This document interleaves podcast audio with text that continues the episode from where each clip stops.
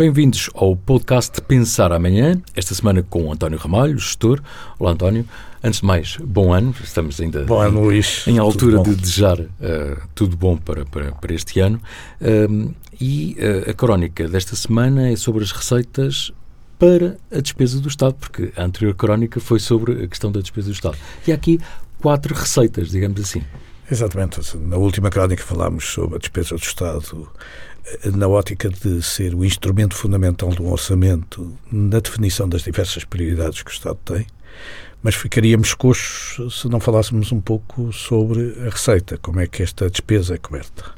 E de alguma maneira é isso que se procura sistematizar através deste conceito das quatro grandes receitas que os serviços do Estado, objetivamente, alguns de forma mais próxima, outros de forma mais longínqua, asseguram aos cidadãos e a forma como os cobram.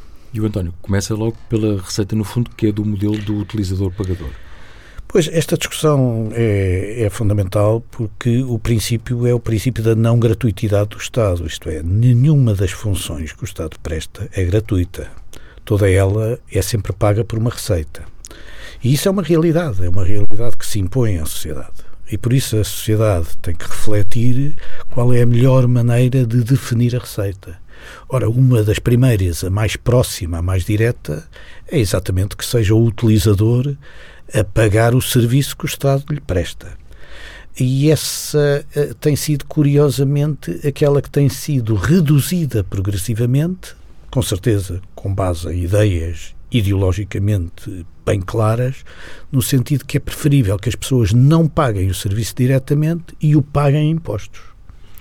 E aqui, no caso do utilizador-pagador, poderíamos estar a falar de educação, de mobilidade, de, de Naturalmente, eh, quer dizer, Luís, temos inúmeros casos onde é evidente que a despesa eh, beneficia certas pessoas.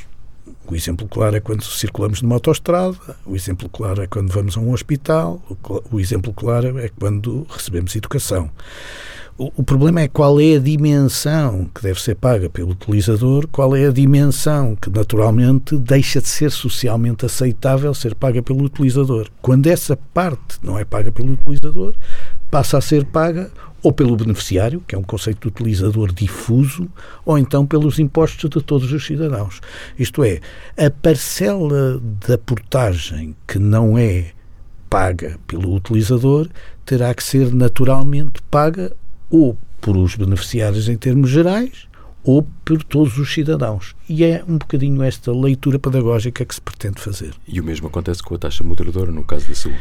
Depois, a segunda solução de financiamento é o utilizador uh, beneficiário. Uh, e aqui é o, o, exemplo de rede de, de, estradas. Eh, eu dei dois exemplos. O típico exemplo é o da contribuição para, para, para a Segurança Social, que no fundo hum, beneficia, não é diretamente aquele beneficiário, mas é a generalidade dos beneficiários da Segurança Social.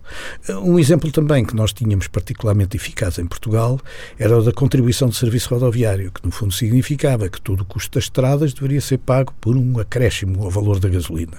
Portanto, só aqueles que beneficiavam das estradas pagando gasolina é que naturalmente pagariam. Isso obrigaria, por exemplo, agora a que fosse cobrado também aos carros elétricos. Eu sou utilizador de um carro elétrico e aqui entre nós não pago um tostão como beneficiário das estradas para as estradas portuguesas, porque não existe nenhum sobrepreço sobre a sim, sim, sim. energia elétrica que eu consumo. Este é um exemplo, digamos assim, de alguma falta de reflexão que, na minha opinião, tem havido sobre esta circunstância. E esta segunda variável, digamos assim, eh, tem vindo a perder força. Mas vamos à terceira solução, que tem a ver com um a ligação entre serviço e beneficiário ou utilizador, mas que tem a ver com a capacidade contributiva do, do, do cidadão.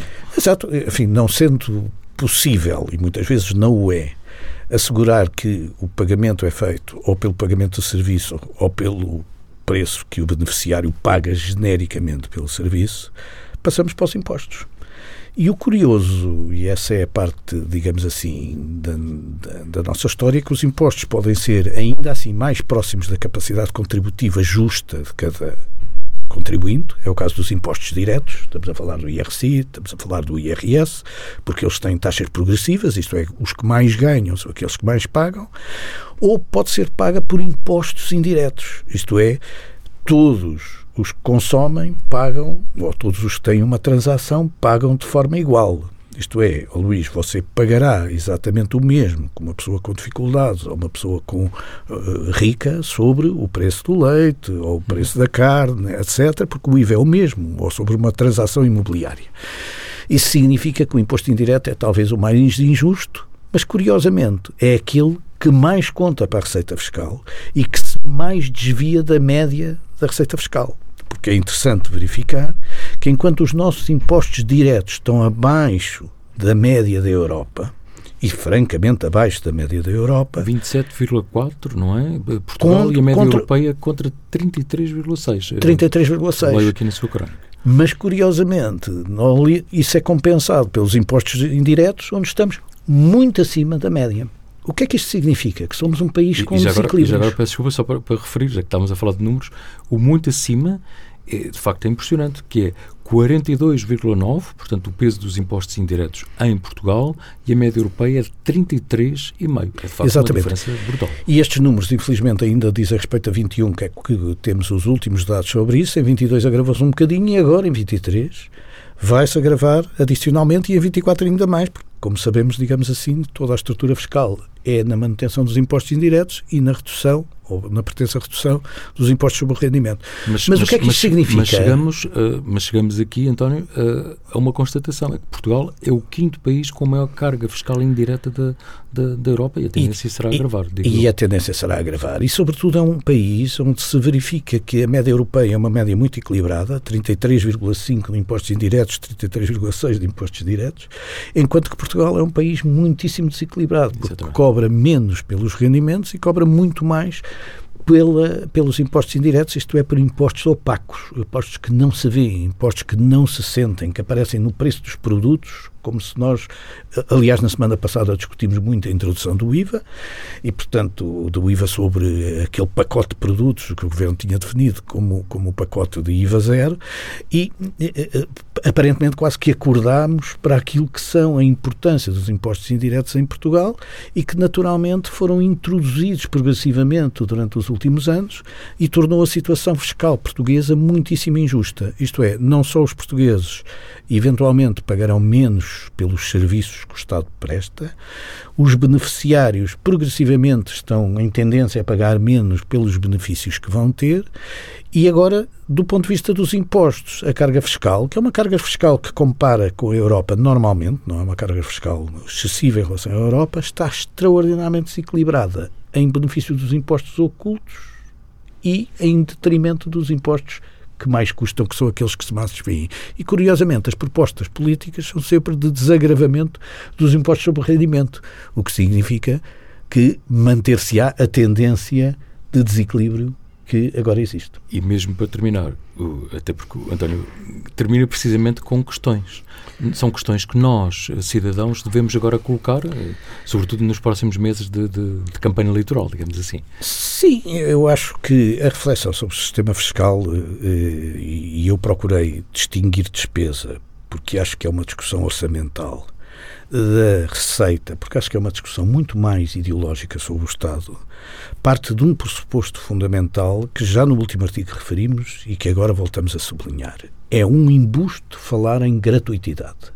Quando se fala em gratuitidade de serviços de Estado, estamos pura e simplesmente a criar uma falta de transparência política, porque qualquer serviço tem um custo e esse custo tem que ser imputado e alocado a alguém. E, portanto, a forma como, de alguma maneira, esse custo é imputado acaba por, em última instância, poder até influenciar algumas prioridades do Estado. E, por isso, eu, de alguma maneira, venho dizer que a eficácia fiscal que se conseguiu nos últimos anos foi seguramente à custa de mais injustiça do ponto de vista desse tratamento fiscal. E isso é uma realidade que importa refletir até que ponto é que a eficácia deve prejudicar a justiça. António Ramalho, muito obrigado, é sempre um gosto. Falamos muito em breve. Muito obrigado. Muito obrigado.